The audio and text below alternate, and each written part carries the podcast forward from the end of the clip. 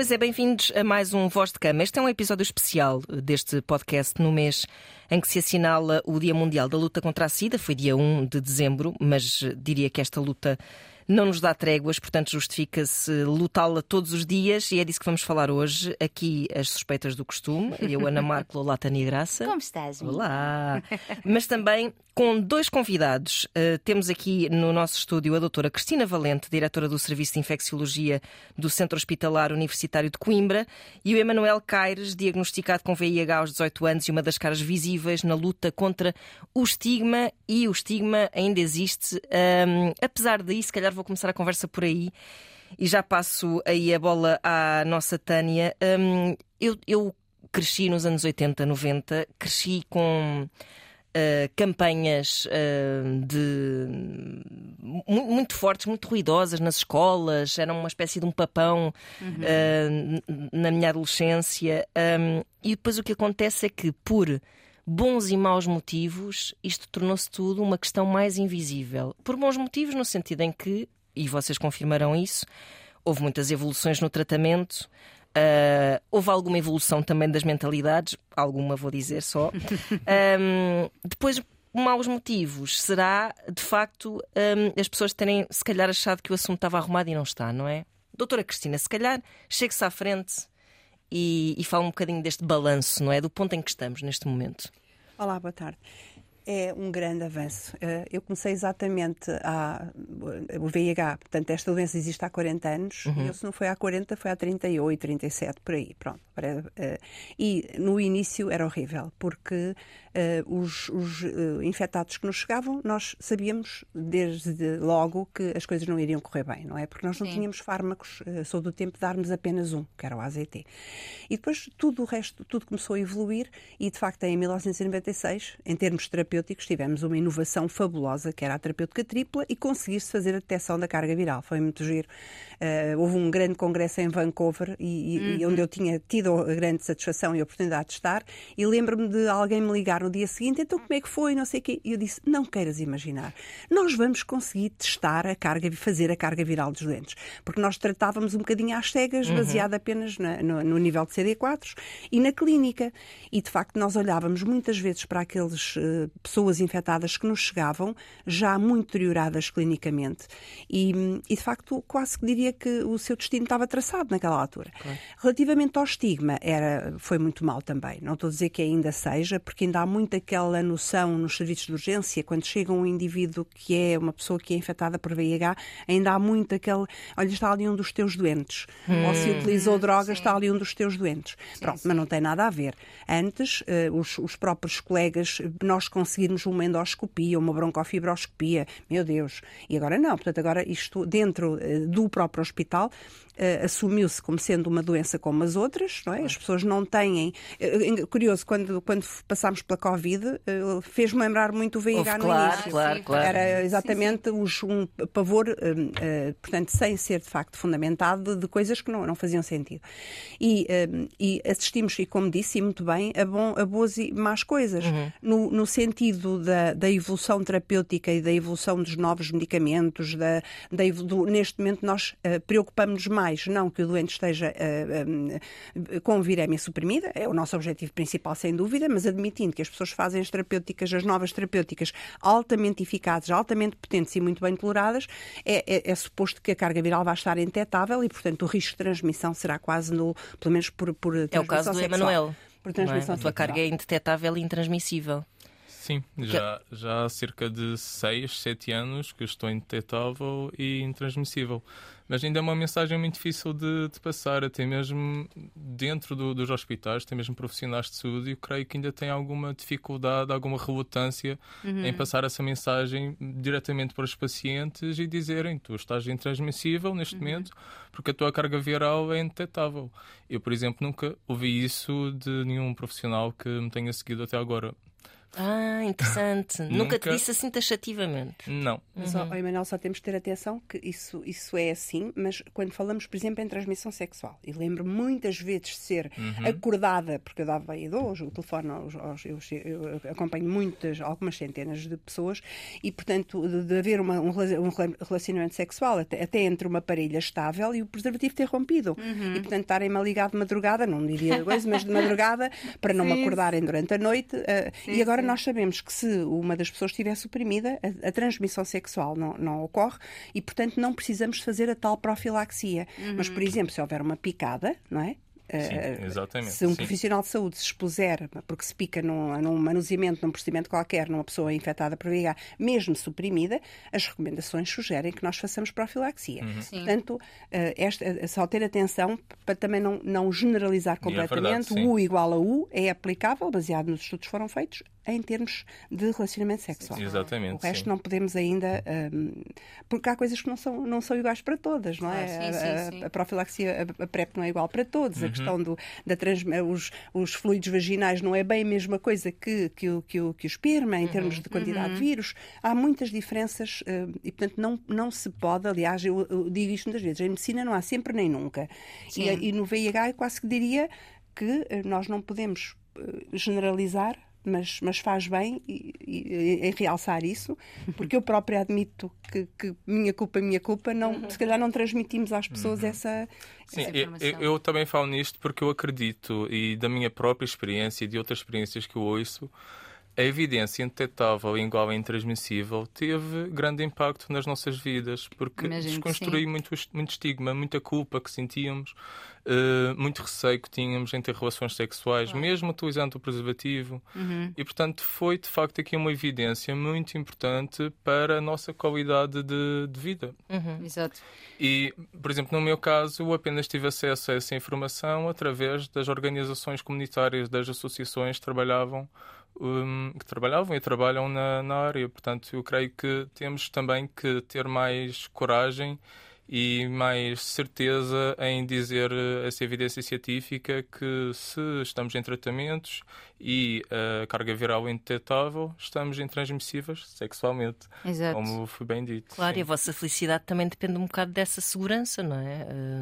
Sim, eh, eu acho seja, que não deveria depender. Uh, uh, acho que a nossa felicidade não devia depender uh, se somos transmissíveis ou não. Com certeza, mas tu dás sempre à relação sexual um peso associado ao medo Sim, e etc. Qualidade. Retira uhum. qualidade às tuas Sim. relações afetivas, não é? Evidentemente. Quando eu tive o diagnóstico, eu por acaso tive um namorado logo de seguida, mas depois esse relacionamento terminou. E quando o relacionamento terminou foi quando eu comecei a experienciar um pouco esta questão de como é que eu vou dar este passo de ter uma relação sexual ou uma relação uhum. íntima e contar a alguém que tem Sim. HIV. Comecei a experienciar isso uhum. até que foi de facto um, um sentimento de pânico muitas vezes e estive, estive durante três anos com uma total incapacidade de ter essas relações íntimas sim, com, sim, sim. com outras pessoas. Claro. E o ponto de viragem para mim foi de facto indetetável, igual e intransmissível. Uhum. Porque isso uma, é isso, traz uma tranquilidade que depois também permite aproveitar a relação sexual, que se, que se pressupõe que seja um momento claro. de prazer e de partilha e de troca, poder realmente vivê-lo. Eu queria perguntar aqui uma coisa um, um pouco mais uh, técnica e acredito que obviamente para vocês muito básica, mas eu acho que não há clareza para toda a gente sobre isto, uhum. que é a diferença entre VIH e SIDA, porque continua a confundir-se muito. Aliás, nestas campanhas que a Ana falava, eu cresci nos anos 90, não nos 80, uhum. mas também vi muitas e havia muito esta coisa da pessoa com SIDA uhum. e que se imaginava sempre uma pessoa uh, muito, muito magrinha, muito doente. Sim, havia um certo aspecto físico associado. Exatamente, sim, sim, sim. exatamente. E só mais tarde, quando eu estudei uh, sexologia e depois até ouvir testemunhos testemunhos uh, como o teu, Emanuel, é que eu fui percebendo, mesmo sendo da área, não, não da área da medicina, mas da área da, da psicologia e sexologia, que eram coisas efetivamente diferentes. Portanto, tendo em conta que há ainda esta lacuna, quer-me explicar, doutora Cristina, qual é que é a diferença? Sim. Eh, e curiosamente nós já não utilizamos tanto o termo, eh, mesmo clinicamente. Uhum. Nós, não, não, me lembro de nós utilizarmos clinicamente aquele, eh, um doente com, com SIDA. Com SIDA. Não, okay. nós, olha, mais um doente VIH, ou um VIH de novo. Uhum. Pronto, é assim que nós dizemos. Os infectados por VIH são todos. fazem um teste serológico, uma pesquisa de anticorpos, é positiva, na sua maioria este teste já de quarta geração é fidedigno, faz uhum. sempre um teste confirmatório, e confirmamos que o doente está infectado por VIH. Uhum. Um, maioritariamente, estamos, estamos em Portugal, embora tenhamos muitos VIH2 que vêm da África, atenção. Uhum. Pronto, okay. muitos, um, um, alguns. Uhum. Um, e depois, o VIH tem várias fases. Portanto, o, o, que é que ele faz, sobretudo? É estragar as nossas defesas. Portanto, ele vai atingir, sobretudo, os, os, os linfócitos, que são um dos tipos de glóbulos brancos, mas também atinge células, outras células, que não, neste caso os, os linfócitos, que tenham à sua superfície determinados receptores como sejam células do sistema nervoso central, células do aparelho digestivo, etc. Uhum. E, portanto, o que é que o vírus faz? Tenta um, matar, digamos assim, aqueles, CD, aqueles linfócitos que nos defendem, que são os helper, os CD4. Pronto. E, portanto, ao destruir as células que nos defendem, o que é que vai acontecer? A pessoa vai ficar muito frágil, muito vulnerável e, como eu costumo dizer, se o vizinho do lado dá um espirro e tem gripe, se calhar o infectado vai apanhar a gripe. Uhum. Fica muito mais frágil e vulnerável às chamadas infecções oportunistas e patologias oportunistas. Peço desculpa, e neoplasias. No uhum. total, infecções e neoplasias neoplasias, que são os tumores, uhum. designamos de patologias oportunistas. E há critérios que estão nas recomendações. Por exemplo, se me aparecer um indivíduo com uma tuberculose pulmonar, uhum. infectado VIH com uma tuberculose pulmonar, isso, nas, nas, nas definições, é critério de SIDA. Se eu tiver okay. um indivíduo que vem com, imaginemos, uma mulher que tem um carcinoma invasivo do colo do útero, isto é critério de SIDA. Hum. Se, por exemplo, me aparecer um doente que tem uma, eh, uma candidose da boca, os hum. fungos, o que o povo chama os sapinhos da sim, boca, sim, sim. mas a gente espreita lá para trás e não há mais nada. Se for só na boca, nós não consideramos uma, uma infecção definidora de SIDA. Mas se for uma COF, uma, uma candidose para, que vai para, para a faringe uhum. ou para o uhum. esófago, a sua extensão é muito maior, significa que a fragilidade e a imuno, o, o, o grau de imunodeficiência desta pessoa é, é muito maior. Uhum. Terá seguramente menos CD4, menos linfócitos que o defendem. E, portanto, isso já é um critério de SIDA. Portanto, o chamar SIDA hoje não é mais uh, muito habitual, uhum. é mais apenas um, um, formalismo para a nossa designação e definição. Porque quando nós notificamos, e estas doenças devem ser sempre, daí o relatório ter saído agora, no dia 27 de 11, e estamos muito bem posicionados, quando eu digo bem, em termos de dar números, não é bem uhum. em termos de números reais, que somos mesmo mal, estamos mal ainda na cauda da Europa. Mas quando nós notificamos, nós temos que dizer qual é o, estadio da infecção. Uhum. Se é a infecção A1, se é o B2, se é o C3, e há, e há por exemplo, todos os A3, B3, C1, C2, C3, que têm as suas características, são critérios de SIDA. Portanto, seria, seria, um estado mais avançado exatamente. do, do é, VIH. É, é. SIDA é um bocadinho em desuso, uh, vou dizer no sentido mais. Uh, da cultura popular, por assim dizer, eh, porque tinha uma carga super agressiva, a palavra em si, não é? Super agressiva e negativa, não é? Até, muitas vezes até usada como insulto. Exatamente, Sim. eu lembro muito bem disso em miúda. Uhum. Que, que, e que estupidez olharmos para trás e pensarmos que se usava Claro. Dizer às pessoas que tinham. Uhum. Que, pá, havia uma expressão terrível que eu lembro-me que usava-se muito na minha adolescência, que é és um sidoso. Uhum. Terrível. Uhum. E na altura nós dizíamos aquilo, pá, como uhum. dizíamos, és um parvo, és um estúpido. E tem, e, e, tem, não é? Hoje em dia, olhando para trás, que coisa horrível de se dizer. E imaginando que haveria pessoas por perto que realmente tivessem, não é? O VIH, que horror estar a ouvir isto uhum. e, e, e, ver que isto estava a ser usado como um insulto, não é? E por isso é que, se calhar, eh, ao longo destes anos também fomos uh, aperfeiçoando a nossa Exato. linguagem. Nós já não, nós neste momento utilizamos o termo práticas de risco. Porque, por exemplo, vamos imaginar um ser humano que não tem uh, comportamentos de risco sexual, não tem comportamentos de risco por uso de drogas parentéricas, não, não fez nenhuma transfusão, entre nós também isso não é problema, mas que veio de um país mais pobre, chamado de baixo rendimento, e fez lá uma transfusão não detectada. Estas pessoas podem, se não tiverem nada disto, assumidamente não teriam um risco de infecção por VIH. Mas uhum. vamos imaginar que o seu companheiro ou a sua companheira tem. E, portanto, essa pessoa era era estigmatizada, claro. como muitas dos casos que nós tivemos, de, de sobretudo cônjuges, uhum. uh, companheiros, companheiras de infectados, que não tinham nunca tido, por isso é que nós passámos por um termo comportamentos de risco. Uh, agora, o correto é dizer prática de risco, embora assumido que considera-se uma prática de risco se uma pessoa que não tem nada disto que eu falei, mas é parceira uhum. sexual de alguém. Exato. E, portanto, é uma prática de, de risco. Uhum. Acabou-se também por eliminar o termo grupos de risco. Exatamente. É. Também é um pouco por isso, porque claro. antes falávamos de grupos de risco, falando de homens gays, pessoas que usam drogas. E nem todos. E as pessoas Exato. que são Portanto, gay ou que usam drogas. Eu acho que de facto são populações-chave em que é necessário trabalhar. Uhum. Mas todas elas têm a sua individualidade e podem ter claro. práticas seguras. Sim, esteve um bocadinho também com a história do HIV, de ter sido uh, detectado inicialmente mais na comunidade LGBT, mais nos homens gays. Eu acho que se traz isso. Só que depois isso tem consequências e o relatório da DGS diz exatamente isso, que é os diagnósticos mais tardios são de homens heterossexuais. Porque eu acho que se assume que isto não, isto não é uma doença que me atinge é a mim, uhum. não é connosco. Ou as infecções que acontecem, que a maioria acontecem por um, relações sexuais, uh, eu agora não sei precisar de que ano a que ano, não quero estar aqui a inventar, mas há, um, há um, uma janela de tempo em que a maioria das infecções acontecem em homens heterossexuais. Ou seja, Sim. contrariamente àquilo que o, o, né, o, o povo. Sim, que acabou por ser um estereótipo. Exatamente, sim, sim, sim. exatamente. Nós passámos por essas fases. Agora não. Agora, se for ver os, o número de novos casos, é maioritariamente, os novos diagnósticos são maioritariamente em homens que fazem sexo com homens. Uhum. Cerca de 63 72%, 73%, não tenho agora preciso, mas é maioritariamente nessas pessoas, os uhum. novos diagnósticos. Uhum. Mas já que falou nisso, também é curioso, porque nós também assistimos, eu lembro-me que lá está, quando eu comecei em 1989, eram sobretudo, hum, hum, a, população era sobretudo heterossexual, uhum. depois passado para aí uns 10 anos, eram sobretudo os utilizadores de drogas, a grande maioria dos doentes infectados eram utilizadores de drogas.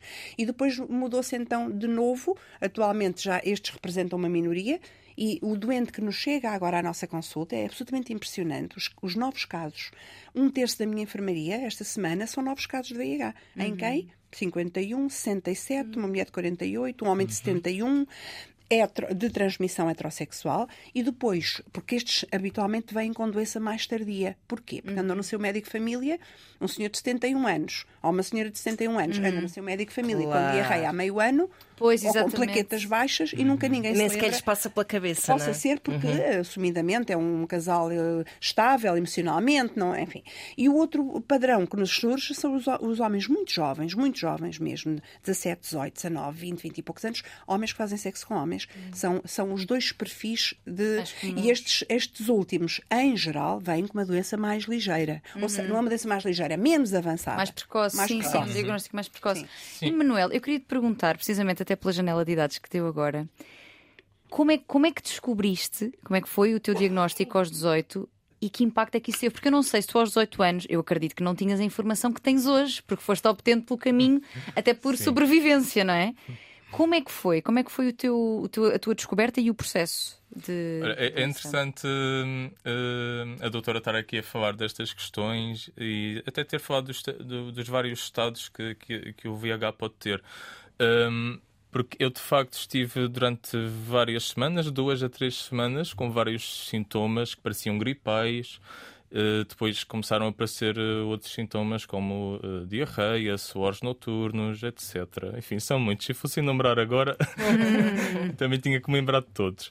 Um, e foi através desses sintomas que eu percebi que algo não estava bem. Portanto, eu comecei a medicar-me como se fosse um resfriado, como se fosse uma gripe e nada acontecia. Fui ao, às urgências do hospital, neste caso no Funchal, que era onde eu, onde eu morava, e pensaram que poderia ser uma mononucleose infecciosa. Então passaram antibióticos, nada melhorava, uhum. até que eu decidi ir eh, aos serviços privados. E aí enviaram-me novamente para o, o, serviço de urgência. Uhum. Creio que já com um estriscozinho, uh, uhum. com, com alguma suspeita. E foi depois, quando eu fui internado, que, que fizeram algumas análises específicas e então recebi a notícia ainda uh, durante o internamento que tinha dado positivo para o VIH.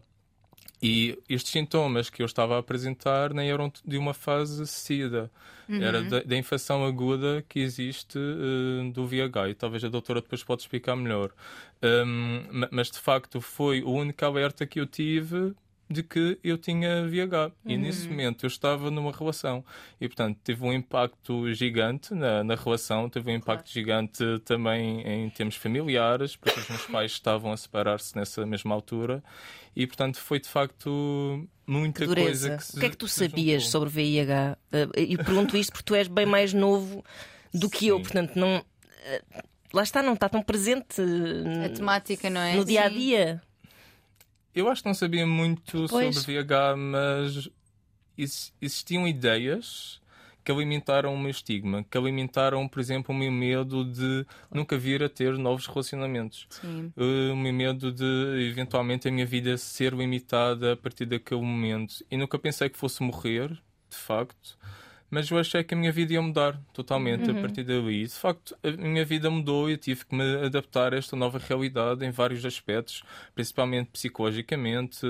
Acabei por, estar numa depressão durante alguns claro. meses uhum. e, e, de facto, eu tive que me adaptar e encontrar mecanismos para eu lidar com, com este diagnóstico e esta notícia, mesmo que não, não sendo uma sentença de morte. Claro. Mas eu tive que, de facto, fazer essa, essa desconstrução. Uhum. Mas o meu nível de informação eu creio que, que era muito baixo. E quando eu tive o diagnóstico, eu creio que também estávamos numa altura onde estávamos a descobrir novas coisas sobre o VH. Ainda se, ainda se estava um, a acabar os estudos uhum. relativamente ao intentável e intransmissível.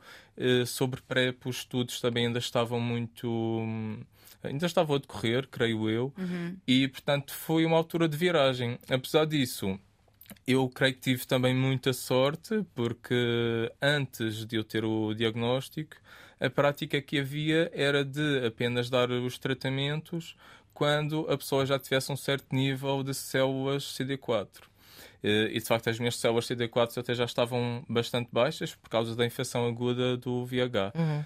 No entanto, eu tive sorte de ter uma médica que de imediato me deu acesso aos tratamentos e assim, e dizem os estudos, creio eu, depois a doutora pode confirmar, que a esperança de vida é muito melhor quando os tratamentos são iniciados logo claro. que, que há o diagnóstico. Uhum. Mas era uma prática que antes não existia mas por isso também é importante que a parte científica uh, vir melhorar as nossas vidas, ao fim e ao cabo. Uhum. Sem dúvida. Posso, já que o Emanuel falou, já que estamos numa, algo para a população, e, e, aproveitando as palavras do Emanuel, é muito importante uh, quando uma pessoa tem uma manifestação da tal, uh, do síndrome viral agudo que confunde-se muito com uma virose.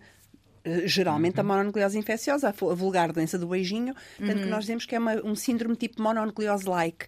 Mas, de uhum. qualquer forma, uma febre, uma coisa gripal, virusal, habitualmente é aquela situação dos 3, 4 dias e resolve, não é? Uhum. Autolimitada. Portanto, algo que se mantenha mais tempo. Um quadro em que as pessoas notem os carocinhos no pescoço, no, debaixo dos braços, que não era. Que, que, porquê que estão ali? Ou as tais lesões dos fungos na boca, dos uhum. sapinhos, uhum. ou umas manchas no tronco que a gente pode pensar pensar isto é o quê? Uma rebela? É o quê? É um, é um sarampo? É o quê? Uma alergia? Uhum. Pronto, tentar coisas. Eh, e depois, eh, associadamente, em inquirir, que é muito importante, se a pessoa fez de facto nos últimos eh, meses algum, teve alguma prática de risco. E depois, isto é a fase aguda, porque depois entra-se numa fase que pode ser silenciosa durante anos, não é? Depois lá está, aparece de vez em quando uma pneumonia, ou aparece de vez em quando o, o que o povo chama o cobrão, o herpes zoster, ou agora quando se entra já numa fase de SIDA, e agora estou a aplicar o termo, a pessoa já vai ter uma imunodepressão tão grande que tem plaquetas baixas, diarreias prolongadas, uh, um quadro de, de, de, emagrecimento superior a 10% do peso do corpo, uhum. um, sei lá, manifestações específicas, lá está, as tais infecções oportunistas, plaquetas muito baixas no hemograma. Às vezes os médicos de família andam ali e mandam para a consulta de hematologia quando é uma infecção por VIH.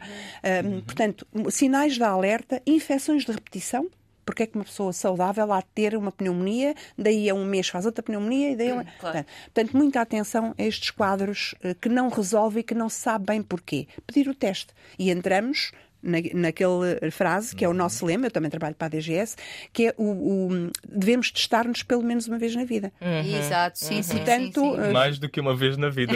exatamente. é? Muito pelo bem, menos, muito bem Manuel, porque não é por ter testado uma vez que diz assim, agora já fiz o teste exatamente. e não preciso fazer outra eu vez. Eu acho também importante as pessoas perceberem um pouco aqui a, a janela imunológica do, do VH e, e, e dos testes. Um, Porque, de facto, eu, apesar de ter tido os sintomas uh, da infecção aguda, eles não são muito frequentes.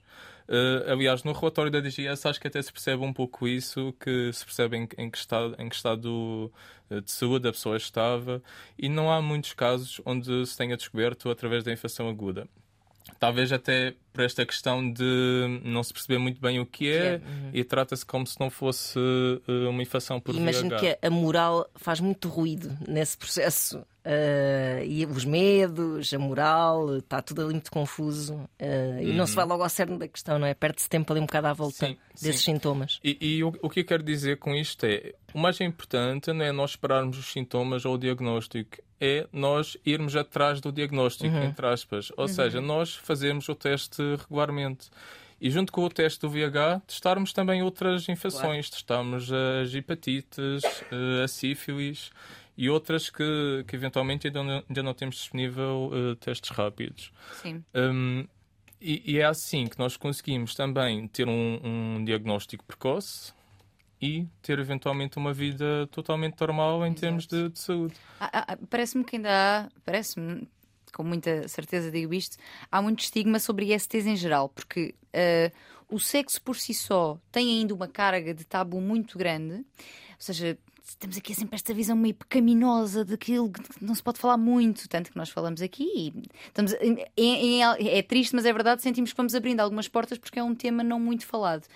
E sendo... Nem entre os próprios envolvidos, intimamente, quanto mais depois na sociedade. É? Exatamente. É? E sendo uma zona tabu, depois as ISTs é outra, parece que vem até com uma carga de, de sujo, de uh, porque se tem ISTs é porque é uma pessoa promíscua. Uma carga de culpa. E, exatamente, porque e, e esta, esta ideia da promiscuidade é até uh, interessante de ser explorada na medida em que Claro que sabemos, à partida, que o, há, há, estudos que dizem isso, não é? Que o aumento, uma, quanto maior o número de parceiros sexuais, pode haver mais risco, por exemplo, do HPV, entre outros.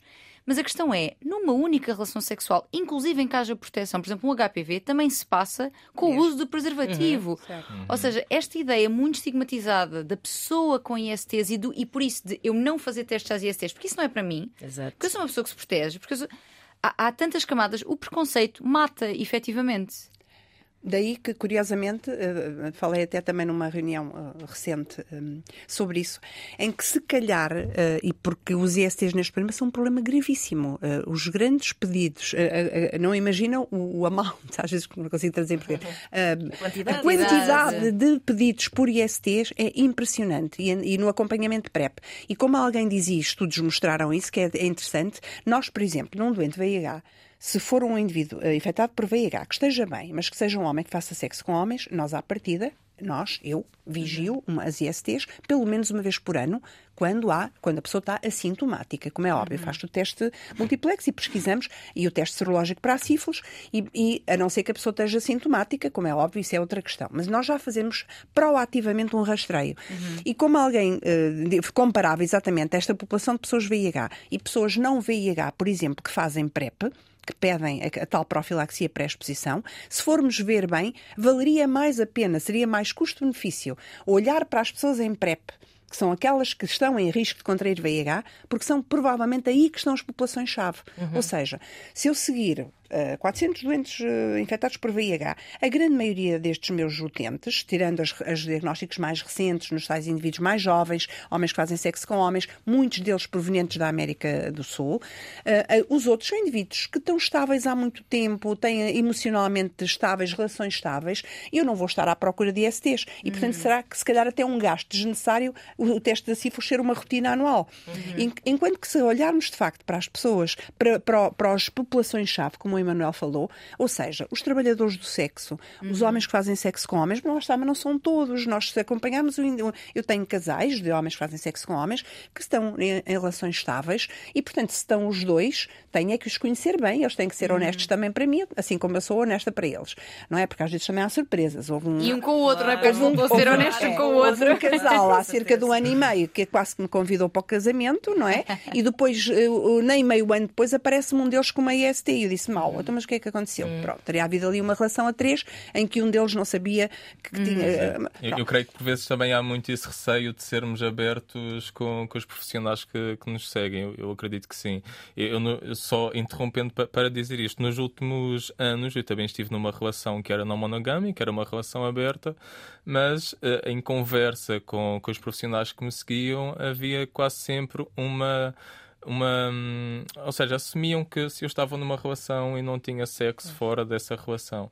Eu acho que é importante abrir aqui as portas, talvez até da parte do, do profissional que segue. Mas haverá compreensão do outro lado? Ou seja, há até mesmo formação nesse sentido, de, de, de haver uma compreensão para, para já até para os vários Sim. modelos de relacionais que existem agora, não é? E que essa eu acho é que os profissionais questão. de saúde devem estar a par deles, não é? Uhum. Exatamente. Uh, para, fazerem, para terem essa. Não, mas eu posso essa, dizer que em geral. Astúcia vou, vou, vou pôr assim as coisas tal e qual como em, como em tudo. Uh, uma pessoa que está na sua profissão há, há 40 anos, se calhar já está um bocadinho exausta e uhum. cansada e pode não ser tão paciente, isso acontece em todas as profissões. Mas de uma forma geral, mesmo nós, que, que eu trabalho há 38 anos, ainda não estou nessa fase de estar muito cansada, de, de não querer ou querer desistir, mas acho que nós todos, pelo menos quem trata das pessoas VIH, acho que somos mentes muito abertas. O Emanuel uhum. poderá dizer a sua experiência com, com quem esteve eh, no, no, na Madeira e, e aqui aqui provavelmente. Em geral, mas como em todas as profissões, nós somos mente muito abertas a isso. Mas também tiveram de ser, não é? Tivemos que aprender. Pois, exato, sim. Nós relatos... tivemos que aprender. Porque... Os relatos dos médicos que viveram esses primeiros é, tempos é, nós... são de quem hum, se viu mesmo obrigado a, a, ter um, a lutar contra o seu próprio preconceito, não é? Sim, sim, sim. E até porque lembro-me, meu Deus, uma das vezes, várias vezes me assustei, porque uma das vezes entrou um, alguém no meu, no meu gabinete sem, sem que eu nunca tinha visto uhum. completamente vestido de preto, todo preto, cheio de, de piercings por todo lado, cheio de correias e correntes por todo lado. E quando eu vou para, para, para, para fazer o exame objetivo e disse vamos pesar e quero auscultar, começa a tirar coisas dos, dos bolsos, navalhas, pistola acho que não havia, mas várias. Ou seja, Meu Deus! Portanto, repara, muitas, e nós temos, e depois é outra coisa curiosa, o, o, o profissional de saúde que lida com uma população infectada por VIH, pessoas utilizadoras de drogas, pessoas a fazer PrEP, temos que ter um estofo, uh, ou seja, não pode ser uma pessoa, nós temos que estar, e é assim que nós devemos estar com, como seres humanos, devemos estar em igualdade de circunstâncias. Uhum. As frases que, a palavra que eu mais gosto é respeito. Uhum. Portanto, assim como eu respeito o meu utente, também quero que eles me respeitem. Uhum. E, e, portanto, um, a, a, abertura e, a, e estarmos todos, não podemos tomar uma atitude eu também vou à cadeia fazer consulta, não é? Uhum. E, portanto, não podemos dizer tu estás aqui, eh, portaste mal e, portanto, claro, eu vou ter sim, uma atitude. Sim. Não, não, claro. não. E pelo contrário, quando vemos o, o, o utente a entrar numa atitude muitas vezes defensiva, não sei quem vou encontrar, deixa-me tomar uma atitude deste género prepotente. Eu estou convencida naquele dia, se, fosse, se eu fosse com outro tipo de temperamento ou uma pessoa mais nova, acho que tinha fugido, não é? Sim, portanto, nós temos que também um, temos que é? nos adequar e, como disse muito bem, eu, nós ao longo destes anos habituámos, uhum. aprendemos, e eu digo, todos os dias, nós aprendemos todos os dias. O sábio é o mais humilde. Eu aprendo com os meus utentes. E, portanto, é verdade. Isto, uhum. Isso também foi, também foi um, melhorando oh, e penso que todos, de uma forma geral, não, não, nunca na vida iríamos criticar, nem é a nossa função julgar. Tanto que eu às vezes digo, abra-se, eu não sou polícia, eu não sou juiz, eh, não, não, não, não tenho que. Não é? Sentiste bem acolhido, de forma geral? Eu gostava que todos os profissionais faziam como a doutora. Claro. Eh, mas uh, eu, eu seria hipócrita se eu dissesse que eu recebo um, que não recebo um feedback diferente, porque uhum. às vezes recebo, mas também recebo positivos, atenção. Claro. Uh, mas vou falar da parte negativa. Claro, claro. uh, por exemplo, quando eu tive o, o, diagnóstico e comecei a ser seguido no Funchal, eu apenas contei à minha mãe que tinha tido o diagnóstico, ao meu pai eu não contei. No entanto, dias seguintes, o meu pai já sabia, eh, pela voz da, da médica que me estava a seguir, e a médica nem contou diretamente ao meu pai, foi a uma pessoa conhecida. E, e, pronto. Houve aqui uma quebra um, de confidencialidade. e de confidencialidade, que é um dever de. Exato. Eu já tinha 18 e anos. Tu maior de idade, claro. Exato. Claro. E portanto foi, foi um caso muito grave que eu nunca denunciei, mas. Um, eu falo sempre disto e muita gente sabe quem a pessoa é. Aliás, a pessoa uh, na Madeira é diretora do programa hum, da CIDA, programa regional. Um, mas isto aconteceu e acho que foi muito, muito grave. E em termos de feedback, o que eu recebo, uh, tirando os positivos, um, é que por vezes existe um comportamento que julga uhum. a, a, pessoa porque, uh, pronto, teve uma relação uh, desprotegida ou, uhum. e, e, depois teve o diagnóstico e e isto alimenta um pouco o sentimento de culpa da, da pessoa. E nós queremos, pelo menos falo por mim, e creio que a doutora vai concordar, que o espaço onde nós estamos com, com outro profissional de saúde seja um espaço seguro, claro, onde nós nos sintamos bem-vindos, onde podemos tirar as nossas dúvidas. E nem sempre é assim, infelizmente. Uhum. Na verdade tem que haver também mais, uh, mais formação Uh, e contagiar outras pessoas. Uh, não, mas acredito. Da mesma forma que a doutora uh, pronto, tem, tem essa. Um, isso mais à vontade claro, essa, essa abertura, abertura claro. com, Acredito. com as pessoas. Pronto, mas também lá está, as pessoas não são todas iguais, claro. não é? é... Não, e até, na verdade, a doutora até estava a falar mais numa fase em que já estamos na, na sua área específica de especialidade, Exato. ou seja, provavelmente numa primeira fase em que estás a lidar com médicos de família, etc. Exatamente. Eh, essa primeira camada também deve ser um, um pouco mais uh, imprevisível na sua reação, não é? E muitos deles irão. E este comportamento uh, até de. Isto é uma coisa. Eu, eu, não, não foi numa ilha, mas cresci numa terra pequenina, e este comportamento de ir contar, contar a X pessoa é. é uma coisa muito de meios de pequenos. Pequeno. Não quer dizer que não aconteça aqui em Lisboa ou no Porto claro, ou em cidades claro, maiores, claro. não é isso? Uhum. Mas faz-me lembrar, e atenção, isso não desculpa em nada, eu consigo enquadrar nesses contextos porque.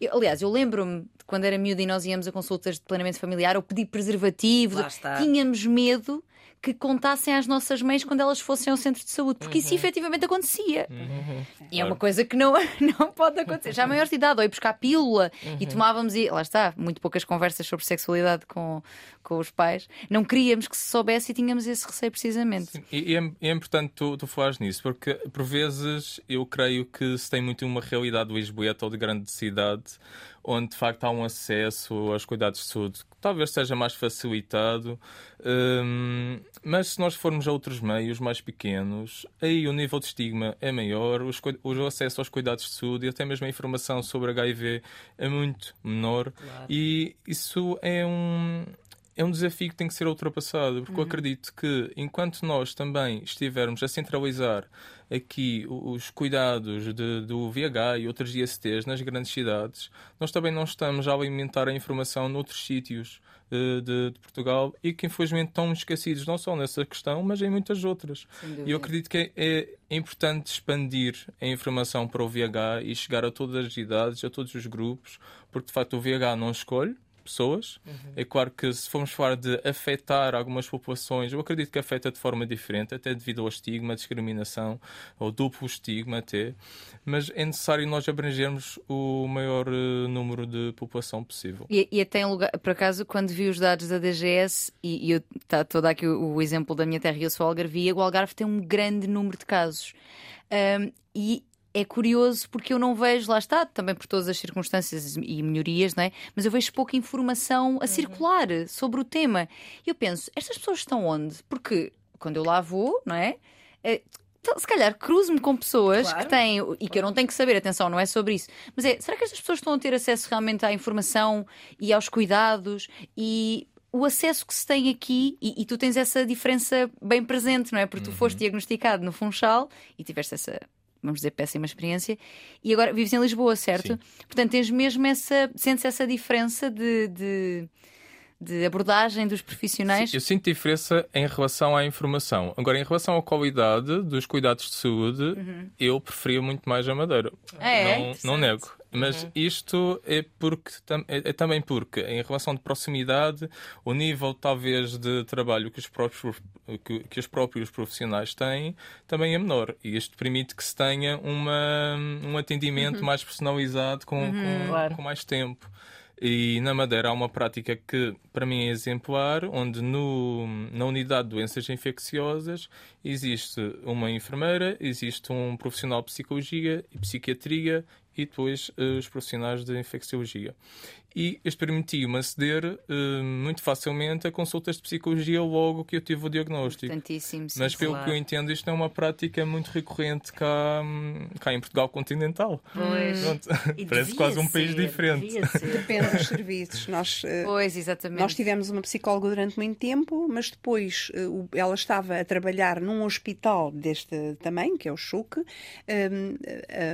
por um, um projeto financiado não pelo hospital. Uhum. Quando esse financiamento terminou, ela não foi readmitida. Portanto, é absolutamente. Uhum. O, o, cada vez mais sabemos que nesta área uh, as equipas devem ser, deve ser, não deve ser só uma pessoa nem duas, deve ser multidisciplinar. Aliás, não... imagino que a doutora se veja obrigada a ser psicóloga. Ui, eu sou um bocadinho psicóloga, um bocadinho nefrologista. Eu nunca me imaginei como infecciologista a, a saber tratar uma osteoporose ou avaliar o risco pois, cardiovascular. Nunca claro. na vida. Porque depois muitos dos nossos utentes, não sei se é o caso do Emanuel, mas principalmente aquelas pessoas mais velhas, uhum. há, há pessoas que não vão, não têm médico de família. E, e, portanto, eh, essa equipa é fundamental, não só este suporte, uhum. um luto uma, uma, uma quebra, uma, uma relação que acabou, uma, porque tem, além do luto ou da relação que acabou, tem o peso do VIH e, portanto, era muito bom termos alguém perto de nós que nos ajudasse também. E depois, dentro do VIH, que está estável na sua maioria atualmente, é o lidar com as comorbilidades todas que, ele, que as pessoas precisam. Exato. E damos por nós, tem que fazer uma colonoscopia porque já fez 50 anos, uhum. tem que. Uh, a própria vacinação, portanto, nós fazemos um bocadinho e, e ouvimos. É, é, um bocadinho. Claro. É assim, um, é uma aprendizagem que, no fundo, também é muito gratificante, porque aquilo que, que, que mais me, e gosto e continuo a gostar muito de fazer consultas, apesar de ser diretora de serviço, continuo e não, não consegui deixar de fazer o contacto com as pessoas e ver as pessoas bem, felizes, curar. Uhum. No curar, o VIH não tem cura, mas é de ser cura. E uhum. quando eu trato um doente uhum. e curo, mais uma boa notícia. Mas uhum. o VIH que nós vimos há uns anos e agora como as pessoas veem, como, pronto, como uma doença crónica. Exatamente. Infelizmente, houve de facto um, um avanço científico que permite que nós tenhamos qualidade de vida em termos de saúde, mas em termos de estigma, em termos de informação de como se vive com VIH, em relação até à transmissão, ainda estamos a muitos anos de luz, ou seja, a ciência não acompanhou a parte social.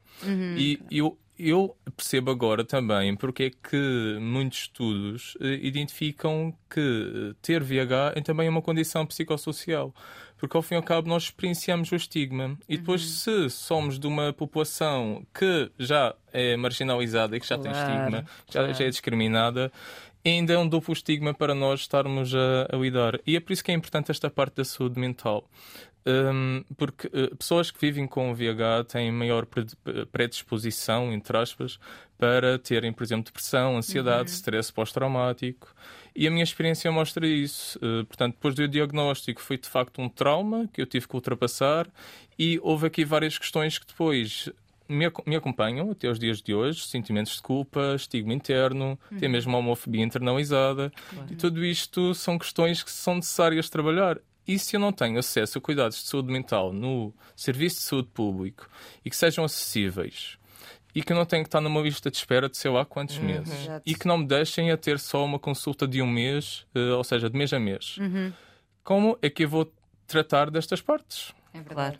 E, sim, e que são partes eu, eu, diria quase equiparadas ao sim, tratamento sim, da doença, porque, física, porque saúde não é só ausência de doença, não é? E saúde uhum. mental também assim é. Portanto, a falta de recursos um, no SNS, pelo qual eu me bato muito também, mas é entristece-me que os cuidados de saúde mental ainda sejam tão negligenciados e que o número, o número de profissionais seja tão baixo, porque precisamente depois não há resposta, não é?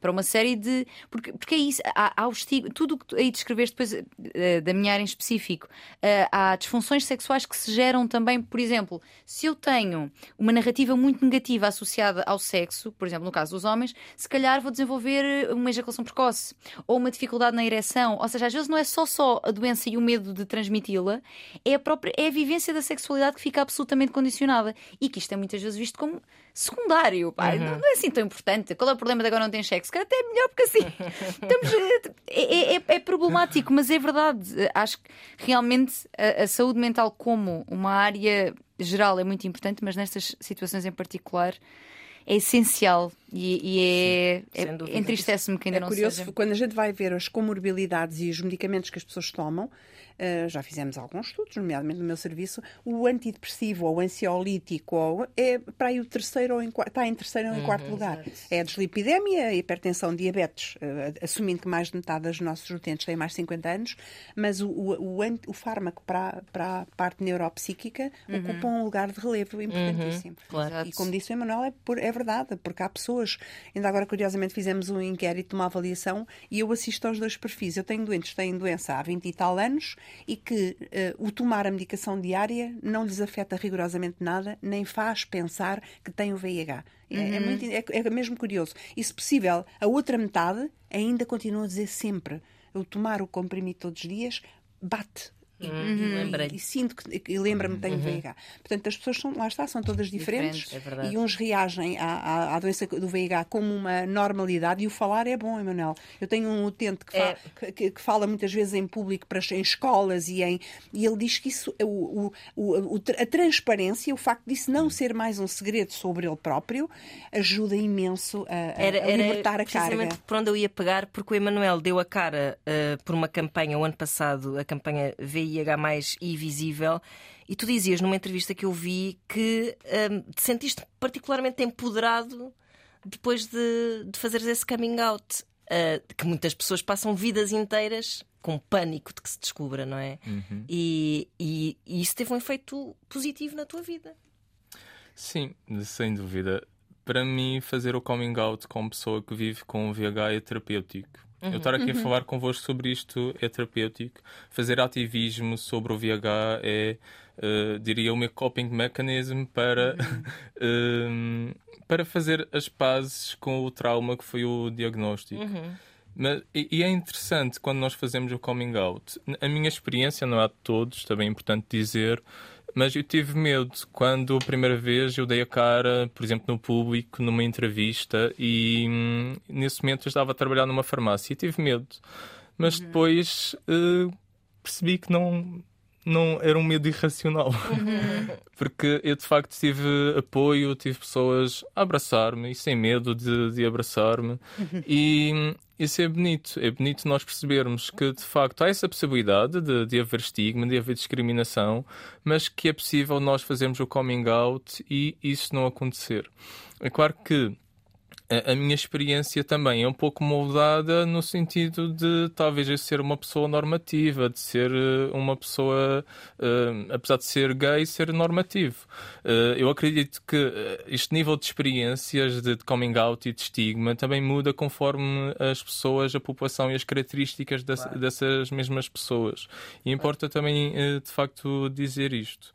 E uma coisa que eu notei quando fiz o diagnóstico foi hum, eu perceber que à minha volta, mas bem perto de mim, estavam outras pessoas com HIV que nunca me tinham dito. Uhum. Um, e isso é, é fantástico, é, é, é, uhum. lindo. Nós percebemos que não estamos sozinhos e pensávamos que de facto estávamos sozinhos. E quando tive o diagnóstico, eu pensei uh, durante anos que eu era a única pessoa ali naquela ilha uhum. com HIV. E não, não era todo verdade, porque a partir do momento que ainda na ilha eu falei que vivia com HIV e outras pessoas vieram falar comigo a dizer que também, a procurar apoio, eu percebi que de facto não estava sozinho. E é, importante perceber isto. Por vezes nós falarmos disto, e não tem que ser publicamente, pode ser com uma pessoa que seja próxima de, claro, de nós e de confiança, é terapêutico e, e acaba por alimentar este processo de nós curarmos o trauma que pode ser o, o diagnóstico do VIH.